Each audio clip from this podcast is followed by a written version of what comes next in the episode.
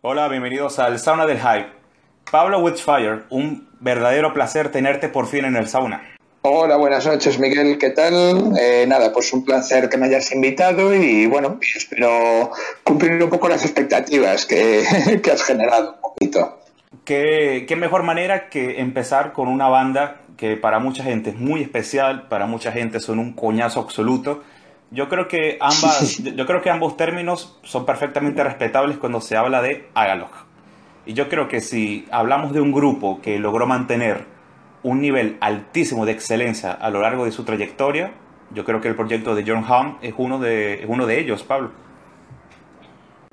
Sí, la verdad eh, me, llama la atención que los describas un poco así, porque casi es la evolución que he seguido yo con ellos mismos, porque, a ver, eh, quizás los conocí primero en torno al año 2002, 2003, en la época del The Mantle.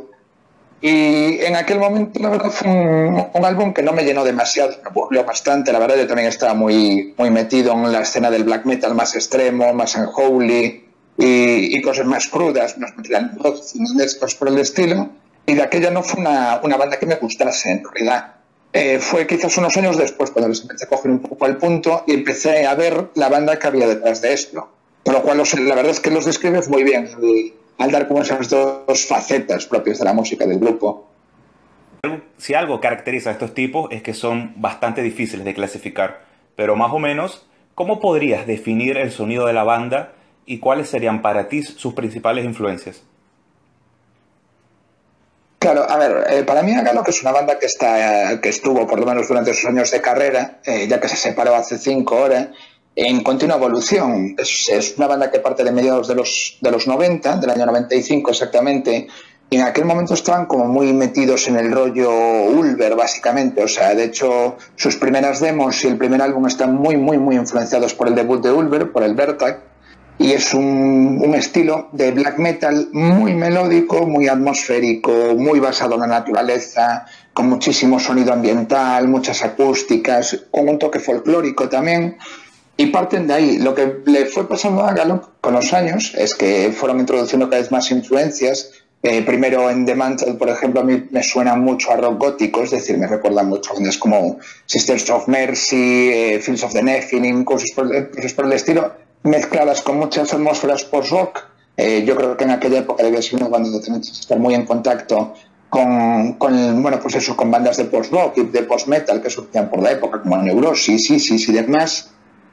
Eh, luego esto cristaliza en un, en un álbum como Assassins de Game, que es del que más vamos a hablar hoy, que es quizás para mí eh, la, la, obra sí que cristaliza un poco todas sus influencias y que muestra a la banda en un punto evolutivo pues así más culminante.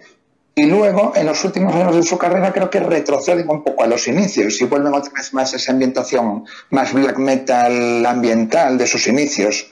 Con lo cual, para mí, vendrían siendo así, para hacer un resumen, como una mezcla entre black metal, post-rock, folk, luego mucho doom, también tienen mucho, muchos, muchas influencias del doom metal de principios de los 90 y luego también un punto folk, eh, así pues tienen cierto carácter, pues no sé, de folk americano, mezclado un poquito con, con algo de música neoclásica y neofolk y cosas por el estilo.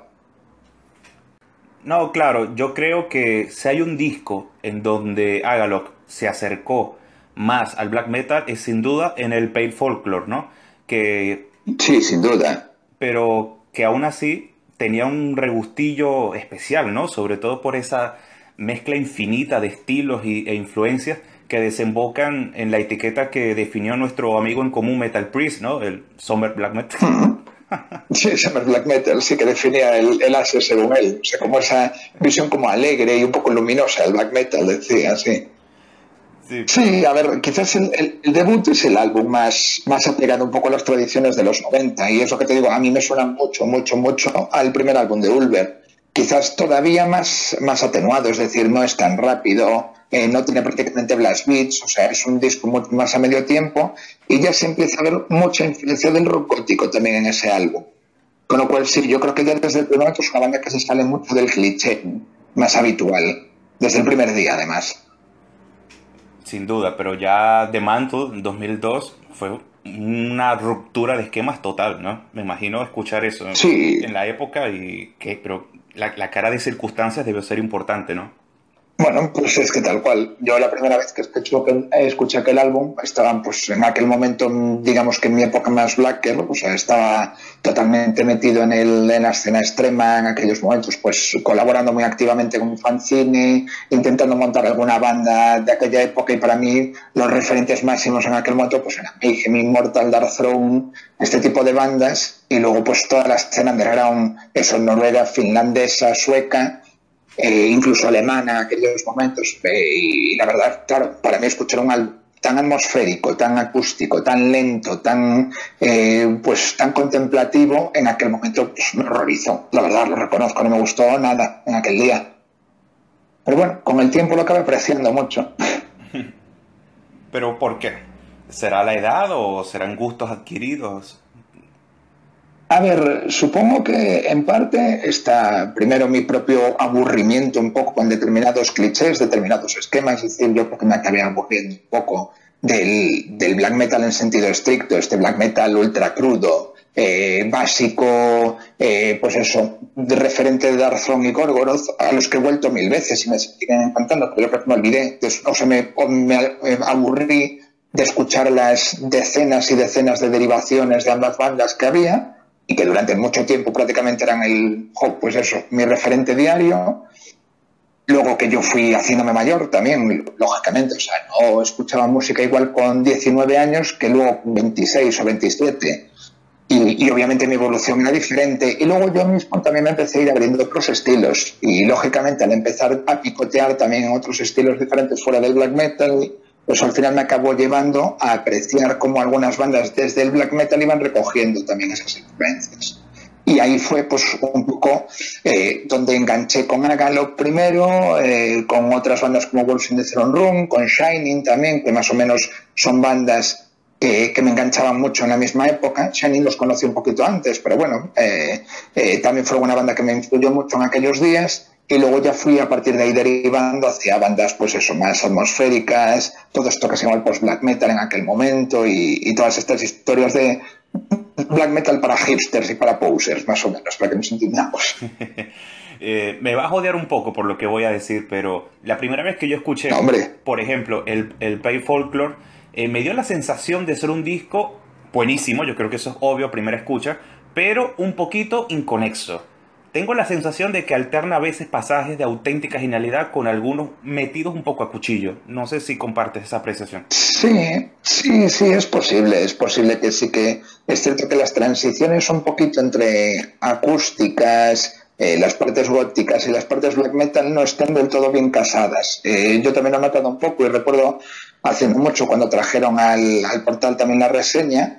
Eh, yo fue una reseña a la que, bueno, pues eso, cuando la comenté, comenté que me parecía un gran álbum, pero que era un álbum que yo no veía, por ejemplo, para darle una puntuación máxima y demás, porque todavía lo veía inmaduro. Yo creo que es una banda que ahí todavía estaba en proceso de, crecimiento. Eh, tenían como una especie de ensalada de influencias, así muy variada, eh, picaban de muchos lugares diferentes y todavía no tenían configurado un estilo propio, que yo creo que se empieza a ver en The Mantle y, definitivamente pues eso, luego creo que cristaliza en el tercer álbum, en Ashes and the Green, que es donde por fin lo veo como todo muy bien compaginado, amalgamado y donde las diferentes transiciones surgen de forma totalmente fluida, o sea, es uno de estos trabajos para escuchar eh, cerrando los ojos de forma continuada, sin cortes y pues eso, va eh, digamos que fluyendo de forma totalmente natural el álbum.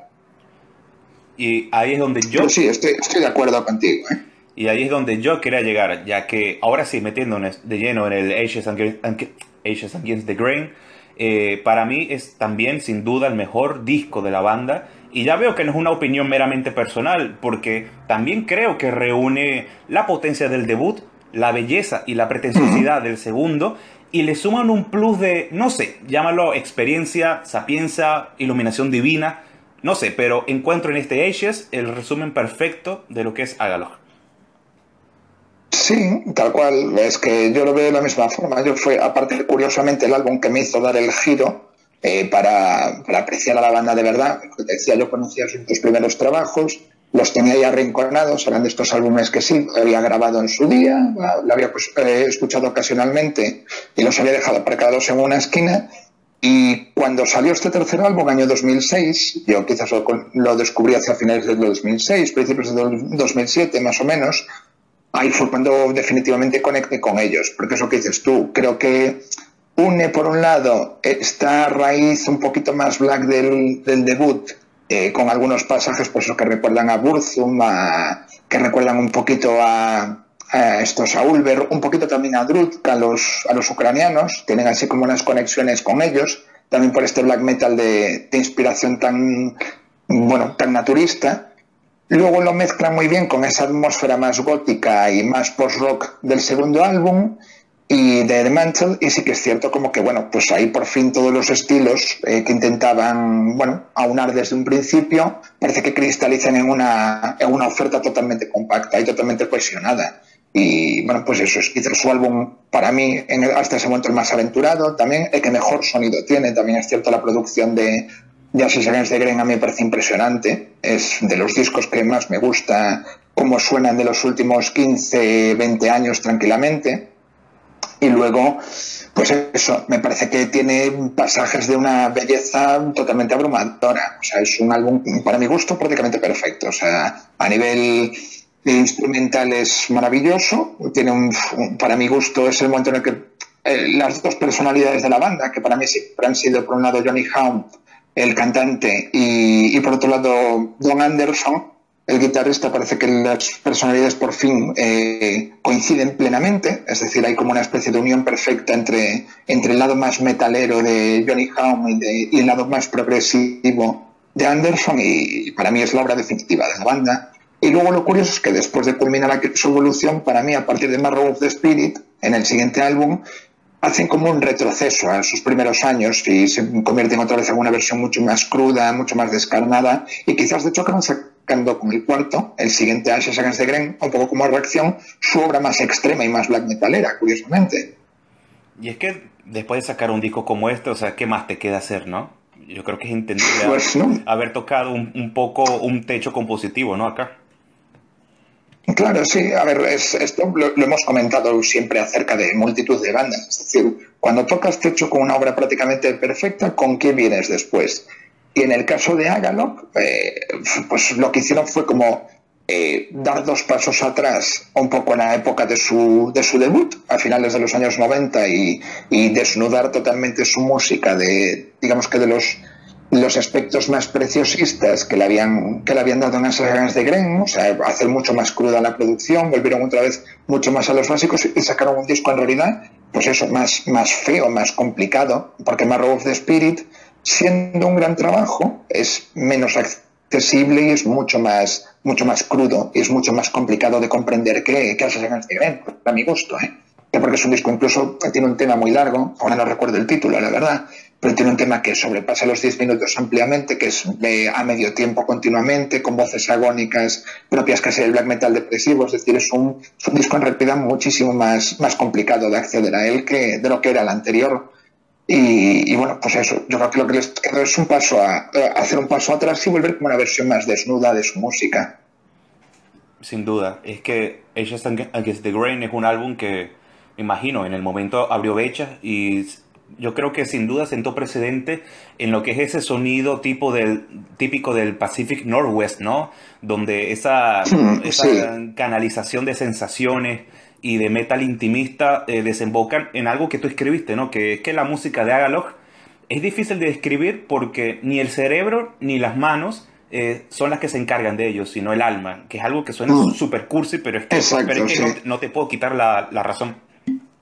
Sí, puede sonar a lo mejor un poco cursi, eso que dices. Sí, yo en su día también cuando lo estaba escribiendo estaba pensando, bueno, que a lo mejor le está yendo un poco la mano con el lenguaje metafórico y demás, y poniéndome quizás un poco poético. Yo, la verdad, no, sabes que no suelo mucha tendencia a expresarme en términos poéticos acerca de la música, pero bueno, el tema es que para mí la música de Alok es muy sensorial. Es decir, el propio nombre de la banda, curiosamente, evoca a una resina, eh, que es una resina muy olorosa, parece ser de unos árboles típicos de su zona, en Pacific Northwest, y, yo creo que la música es eso, es una música muy de sentirla, es una música que es poco dada al, análisis cerebral y es una música para ponerse, desconectar totalmente de todo lo demás, incluso pues eso, apagar las luces, atenuarlas, poner una vela, simplemente tenue, no hacer nada más al mismo tiempo, y haciendo esa típica música que te pones para fregar el suelo, para cocinar, ¿entiendes? O sea, que te pones para hacer cosas de casa.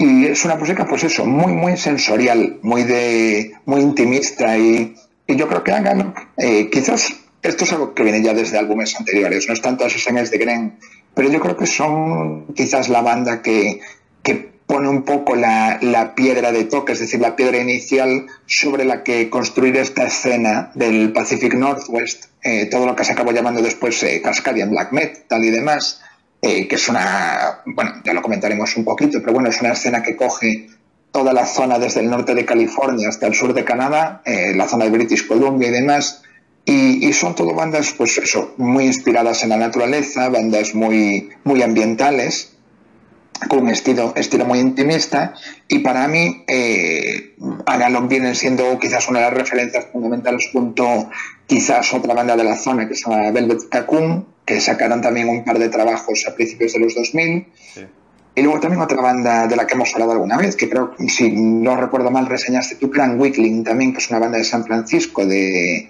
de finales de los 90, principios de los 2000 que publicaron también el, un, su álbum, el Dead Dreams, creo que en el año 2000, si no recuerdo mal. y para mí vienen siendo un poco como, sí, 99-2000, sé que es por ahí más o menos. Y vienen siendo quizás las, las tres bandas así fundamentales sobre las que se asienta luego toda esta escena de, de la zona del Pacífico Noroeste en Estados Unidos.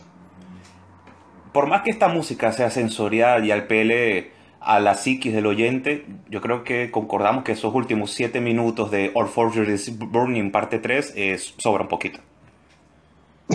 bueno, eso totalmente. O sea, la verdad, yo es una cuestión que todavía no, no, he terminado de comprender. A ver, yo no soy muy amigo de la música ambiental, puramente ambiental, quiero decir. O sea, nunca, nunca me ha gustado el ambiente. Yo recuerdo eh, pues después del encarcelamiento de, de, Bar, eh, de Bar de Camp Grisneck en los 90, eh, justo salió aquel famoso Laudi Balders en su día, que yo recuerdo muchos amigos míos, bueno, pues un poco con el fanatismo de Burzum que teníamos todos por aquella época, pensar que aquello también era una maravilla y demás, y a mí, sinceramente, desde el primer día que no me parece una mierda pinchada un palo, o sea, así, así claramente. Y es decir, nunca me ha gustado la música puramente ambiental. Es decir, yo no comprendo la música sin guitarras, sin baterías, sin, sin bajos, sin una voz. Incluso me suele costar dentro del metal extremo escuchar bandas, por ejemplo, que no utilicen voces guturales o rasgadas, el clásico shriek black metalero y demás. Es decir, a mí las voces que cantan solo con voz limpia me cuestan un poco. Con lo cual, para mí, estoy totalmente de acuerdo, los siete minutos que cierran Assassin's de Gren son totalmente un desperdicio y de hecho para mí el único punto, el único lunar, el único punto negro que, se le puede encontrar al álbum.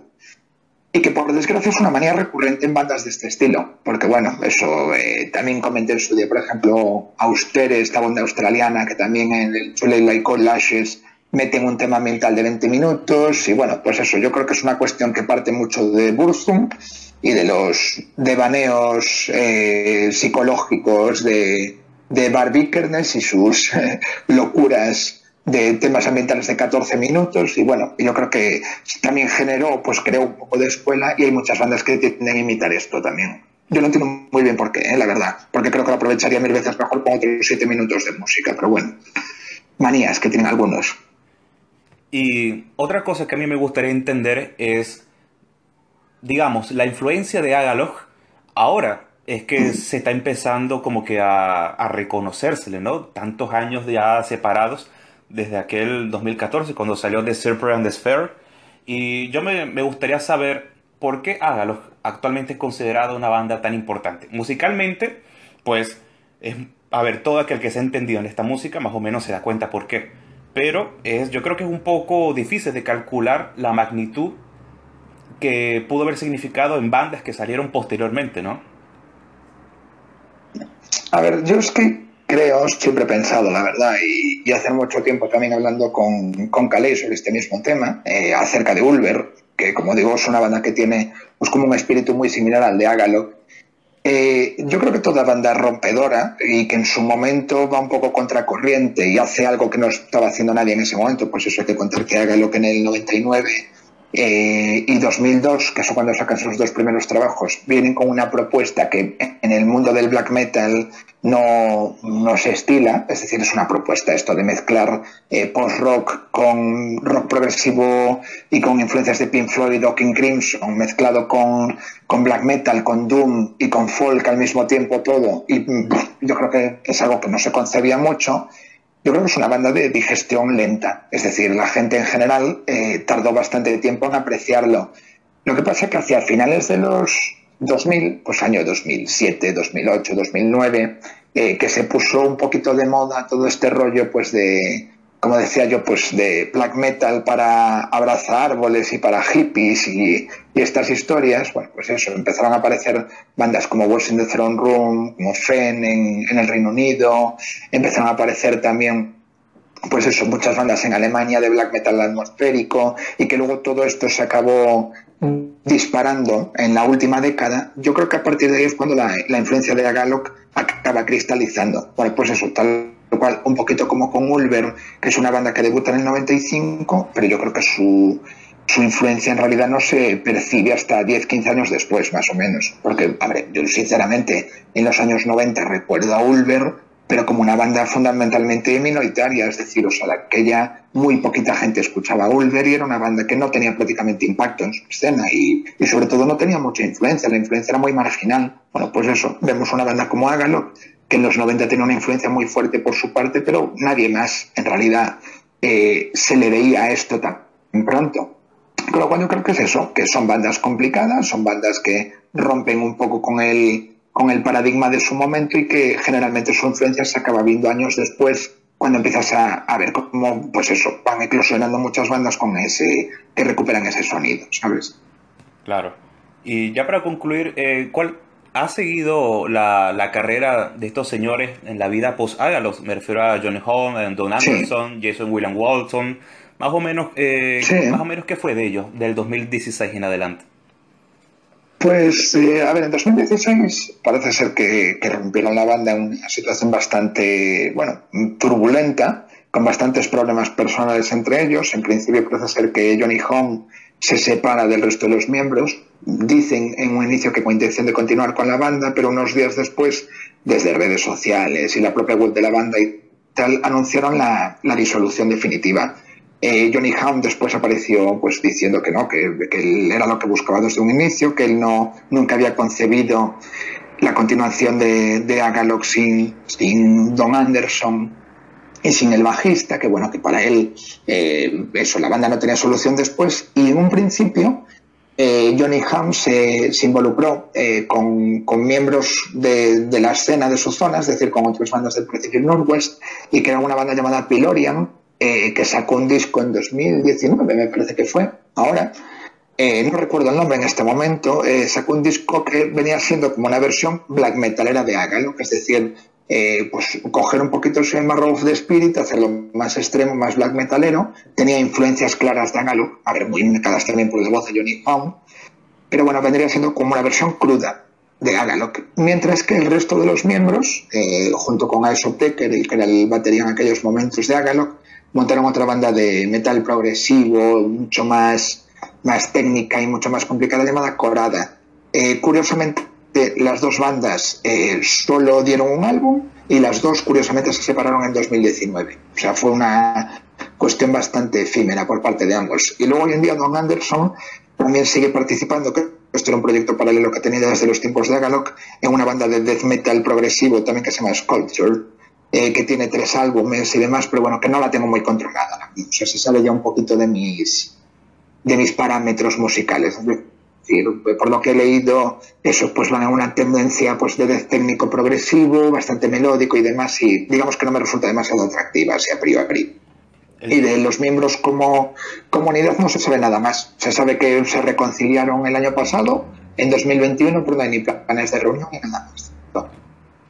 A modo de curiosidad, el disco de Pilorian se llama Obsidian Arc, publicado en 2017 por, por Eisenbach un sello de referencia. Pues eso mismo. Sí, porque lo tengo en vinilo, si digo la verdad, me lo compré en su día y fue un disco que escuché bastante, pero la verdad ya ni, ni lo recuerdo. O sea, porque ahora llevo pues a lo mejor como dos o tres años sin ponérmelo tranquilamente.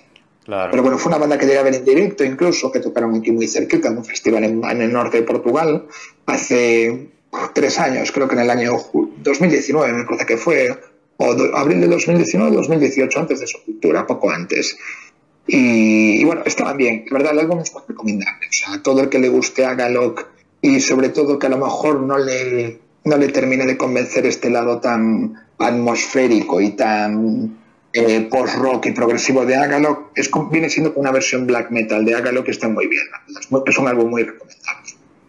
Lo último que yo vi de Don Anderson, si no me equivoco, fue que le tocó, bueno, tocó la guitarra para un hijo suyo como es Austin Long de Panóptico, ¿no? Y bueno, por ahí andan, ¿no? Sí, cierto, es cierto, sí, estaba haciendo en los últimos años, creo recordar que estaban haciendo los dos shows acústicos, me parece, porque yo vi varias imágenes en YouTube y demás en las que salía Austin Lund cantando y, y sí salía Don Anderson tocando la, guitarra acústica con él. Pero hasta donde yo tengo entendido no se trata más, de, más que de una colaboración puntual, es decir, no han llegado a, editar nada ni tienen planes de montar nada a medio largo plazo. yo por lo que creo solo es una, colaboración para conciertos en directo. La sensación que siempre me dejan este tipo de grupos como Agalov es que son un, eh, un éxito artístico rotundo, pero un fracaso comercial seguro. Yo creo que eso va un poco, ¿no?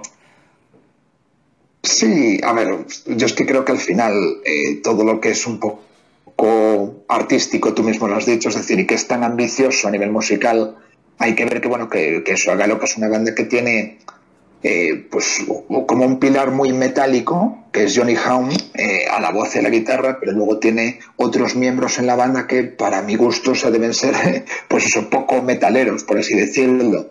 Y, yo creo que son bandas que, claro, con su visión tan ambiciosa, generalmente suelen ser apreciados por poca gente. O sea, lo que eso que dices tú, al final a la larga han ido cogiendo algo de, de fama y han sido cada vez más reconocidos y demás, pero yo creo que en un principio es una banda que fue muy, muy minoritaria, o sea, y muy condenada, tal cual, a ir vagando así por varios por varios sellos, hasta luego sí tener un reconocimiento underground muy potente, fichar por Profound Lord, que es uno de, pues, uno de los sellos más, más conocidos del metal underground, eh, de, pues, dentro de las tendencias más vanguardistas y demás, pero bueno, sí, es una banda que está muy lejos de, de ser apta para las masas, por supuesto.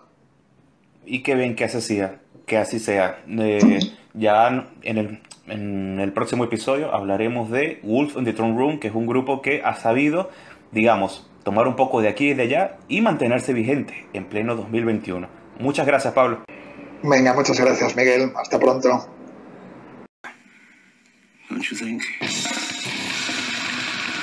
Vale.